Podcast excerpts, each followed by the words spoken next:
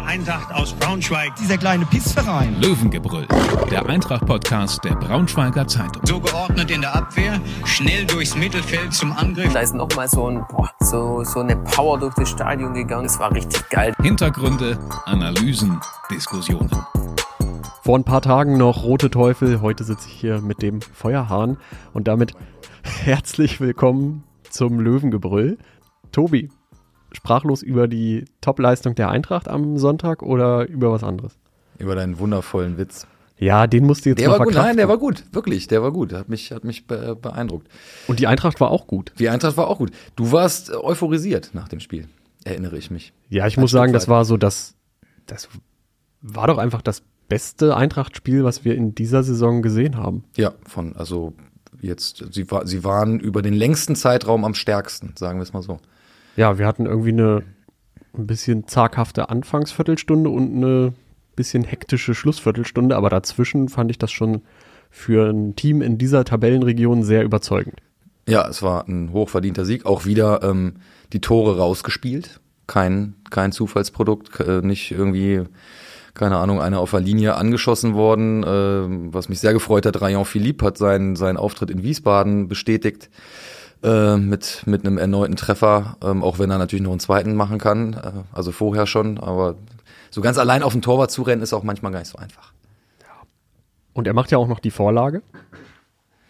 Äh, ja, genau. Das war ja mehr oder weniger Zufall, ne? Aber ähm, Scorerpunkt. Scorerpunkt ist Scorerpunkt. So Er ist es. kommt langsam ran an diese gigantischen Werte aus Luxemburg. Du meinst, du meinst, er kommt, du meinst, er kommt äh, noch äh, in die, in die Luxemburg-Form?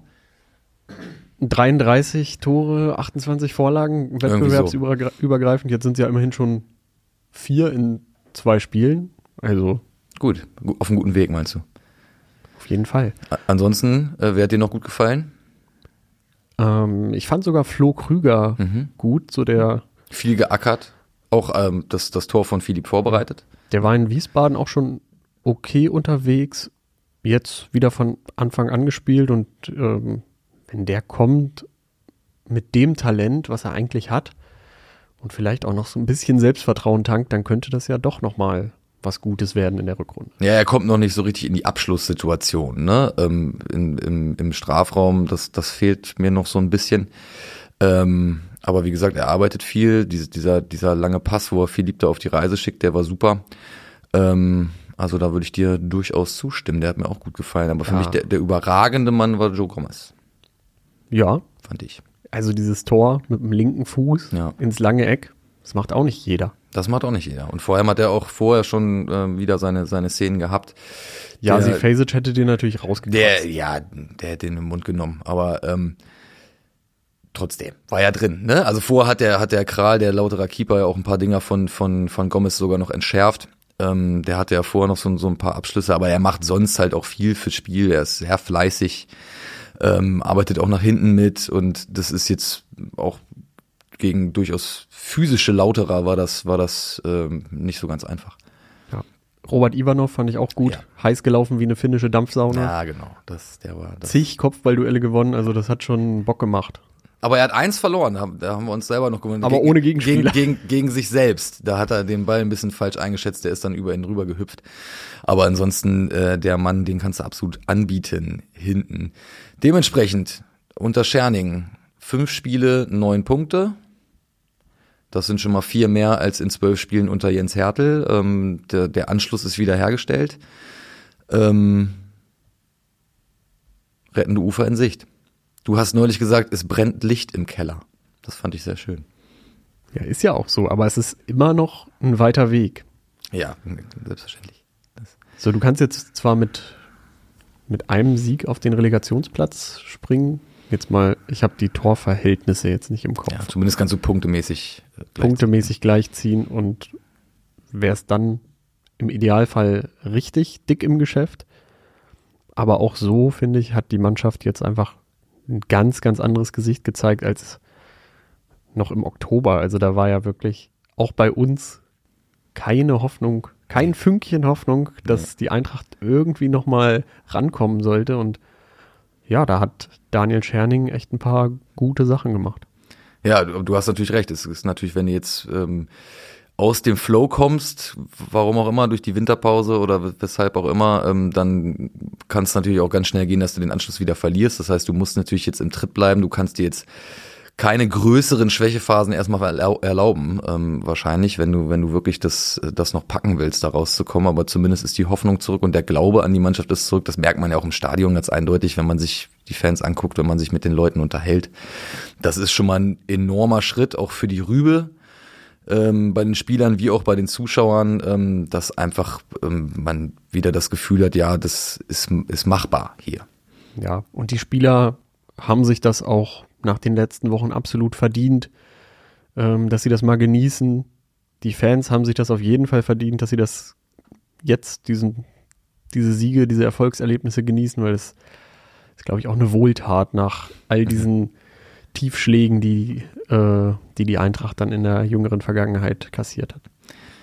Ja, du hast gerade Daniel Scherning schon angesprochen, mit dem haben wir uns ja auch etwas ausführlicher unterhalten diese Woche.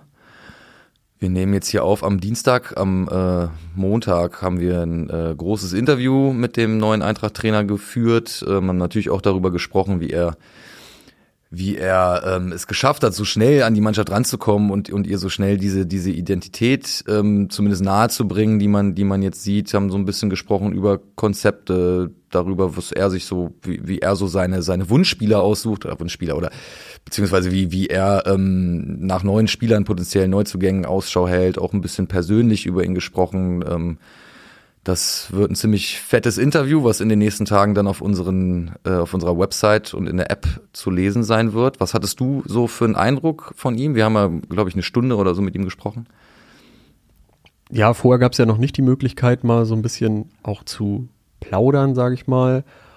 Und ähm, ich finde, das war ein sehr, sehr sympathischer, verbindlicher Eindruck von ihm. Und ich denke, mit dem Mann kann man arbeiten. Ja, also er wirkt auf jeden Fall wie jemand mit einem klaren Konzept, der, der ähm, einen klaren Weg hat, sehr, sehr, sehr, sehr netter, sympathischer Typ, aber auch geradeaus. Also der sagt ja auch seine Meinung, wenn es sein muss, was ja auch, was ja auch richtig ist. Ähm, und er ist äh, auch jemand, der sich selbst und sein Verhalten, glaube ich, sehr, sehr stark reflektiert, ohne sich dann einzubuddeln, wie, wie es jetzt bei seinem Vorgänger vielleicht ein Stück weit zu viel der Fall gewesen ist. Ähm, er hat uns auch erzählt, dass er durch die Zeit in Bielefeld, wo er dann freigestellt wurde, nach einem 3-3 in Braunschweig übrigens, ähm, ja, aufgearbeitet hat.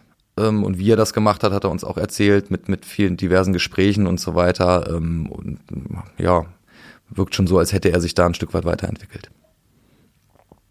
Ja, ich denke, so ein Teil dieser Weiterentwicklung sieht man ja jetzt auch. Er hat natürlich auch jetzt schon mehrfach gesagt, dass er einfach ein Team auch vorgefunden hat, ein intaktes. Das soll ja in Bielefeld nicht so ganz der Fall gewesen sein. Viele Nationalitäten, ganz andere Erwartungshaltung. Und hier wussten ja eigentlich alle, dass es nur um den Klassenerhalt geht und vielleicht ist das jetzt auch so ein kleiner Trumpf vor den letzten 17 Spielen. Möglich, ja, genau. Und so, zumal der erste Eindruck ja auch ein anderer war, den er hatte. Also er hat das Spiel in Hannover besucht. Ähm, Boah, das war so schlecht. Und äh, das war ja ähm, wirklich niederschmetternd, sage ich mal. Ähm, als er dann aber das erste Training geleitet hat, hat sich dieser Eindruck nicht bestätigt, was ja für alle Beteiligten ganz schön ist. Aber ähm, Lars, du hattest, glaube ich, noch ein nettes Gespräch jetzt in den letzten Tagen, wenn ich mich nicht irre. Genau, ich war Ende letzter Woche bei Philipp Schmidt. Ich war im Kubus und habe mich mit. Du warst nicht bei ihm zu Hause. Nee. Ihr habt, nicht, hab, ihr habt nicht euch auf eine Runde FIFA auf der Playstation getroffen. Leider nicht, wäre bestimmt auch lustig ja, geworden, aber ähm, nein, der ähm, Leiter der Scouting-Abteilung hat mir dann auch noch ein Interview gegeben. Auch das wird in den nächsten Tagen bei uns geben. Sehr, sehr interessante Einblicke. Natürlich kann man dann in in so einem Termin jetzt nicht, ich sag mal, 100 Prozent dieser Idee erfahren, aber er hat schon wirklich ähm, ein paar, ein paar Insights dann auch nochmal rausgehauen, ähm, die, denke ich, auch draußen für so ein bisschen mehr, ähm, mehr Licht im lange Zeit dunklen Scouting-Wesen der Eintracht sorgen. Die viel zitierte Transparenz, meinst du? Genau. Ja. Okay.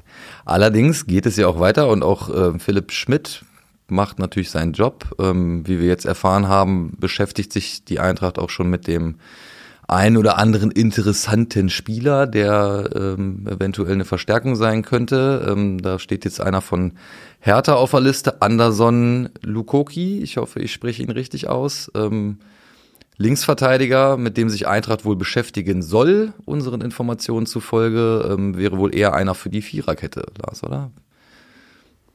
Ja, Anton Donkor hat, glaube ich, jedes Spiel auf der Position gemacht in, in dieser Hinrunde. Aber halt in der, in der Dreier- bzw. Fünferkette und er ist nicht der klassische Viererkettenspieler. Ähm, dafür hat er vielleicht dann zu viel Offensivdrang und zu wenig ähm, Risikoabsicherung. Risikomanagement. Risikomanagement. und ähm, ja, auf Nico Kiewski scheint man bei der Eintracht nach so vielen Jahren dann nicht mehr zu setzen. War jetzt gegen Kaiserslautern fast schon überraschend im Kader, aber eher um, um dann auf der linken Seite eine mögliche, sich gegen eine mögliche Verletzung abzusichern, dass man noch wechseln kann. Aber das waren ja schon ein paar deutliche Zeichen, die der Trainer dann auch mit seinen Spieltagskadern gesetzt hat.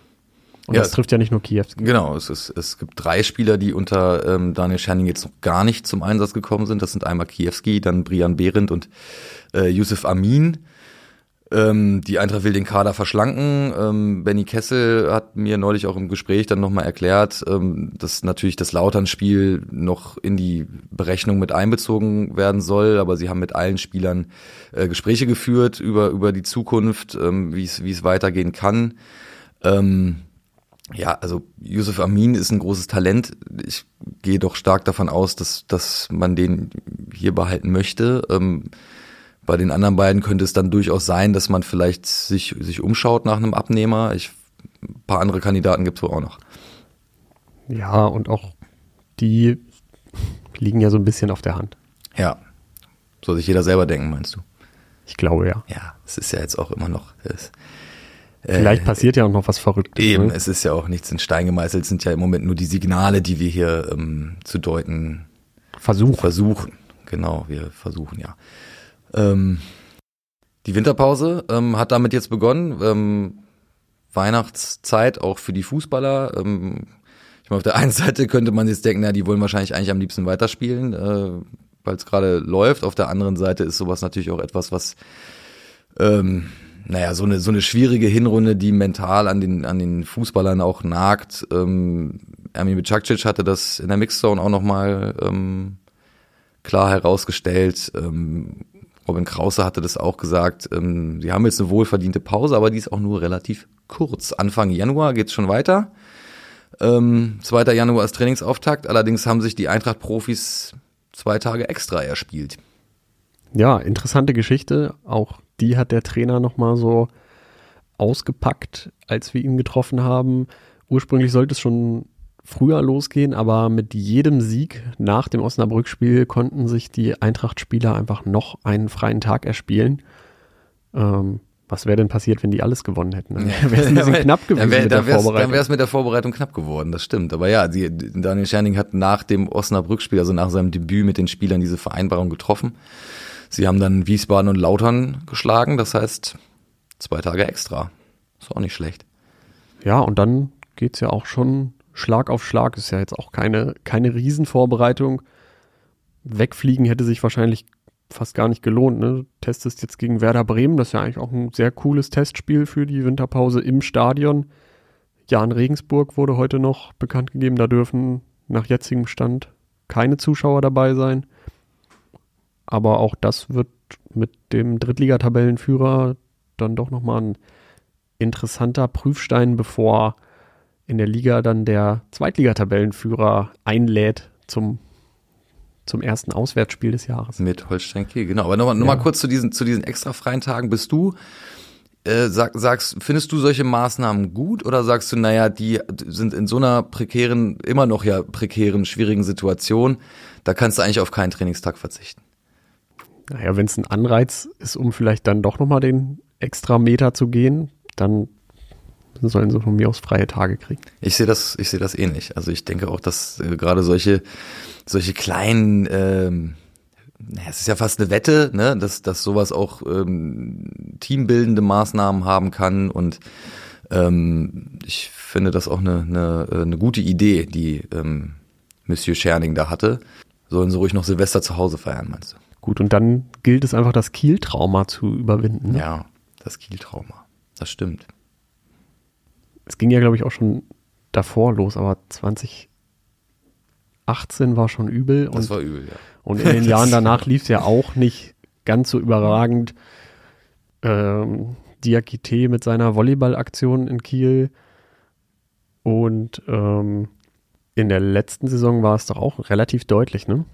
0 zu 3 in Kiel. Ja, es war ja auch in dieser Saison, das, das Hinspiel war ja auch irgendwie, das war auch ein merkwürdiges Spiel, wo sich, wo sich die Eintracht dann kurz vor Schluss dann irgendwie noch ein so ein Ding einfängt, wo man jetzt irgendwie dachte, gut, so, so, so toll waren die Kieler jetzt eigentlich gar nicht. Ja, damals habe ich gesagt, das ist eine Mannschaft, die auf jeden Fall mit unten drin stehen wird und die waren echt nicht gut am ersten Nee. Spieltag und jetzt Tabellenführer. Jetzt also das da jetzt sieht's anders aus.